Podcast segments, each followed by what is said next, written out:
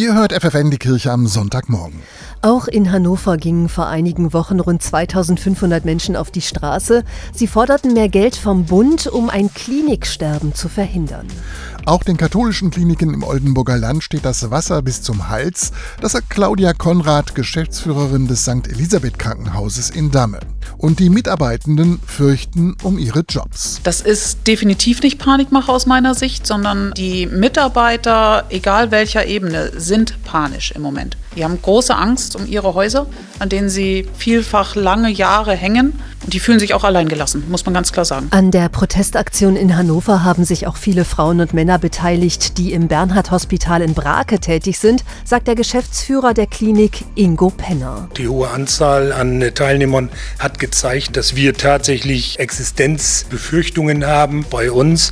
Da hat sich äh, die Liquiditätslage äh, drastisch äh, verschärft, insbesondere auch beim Personal, bei den Sachkosten, Energiekosten und einem gedeckelten Markt für Erlöse. Da fehlt schlicht und einfach Geld.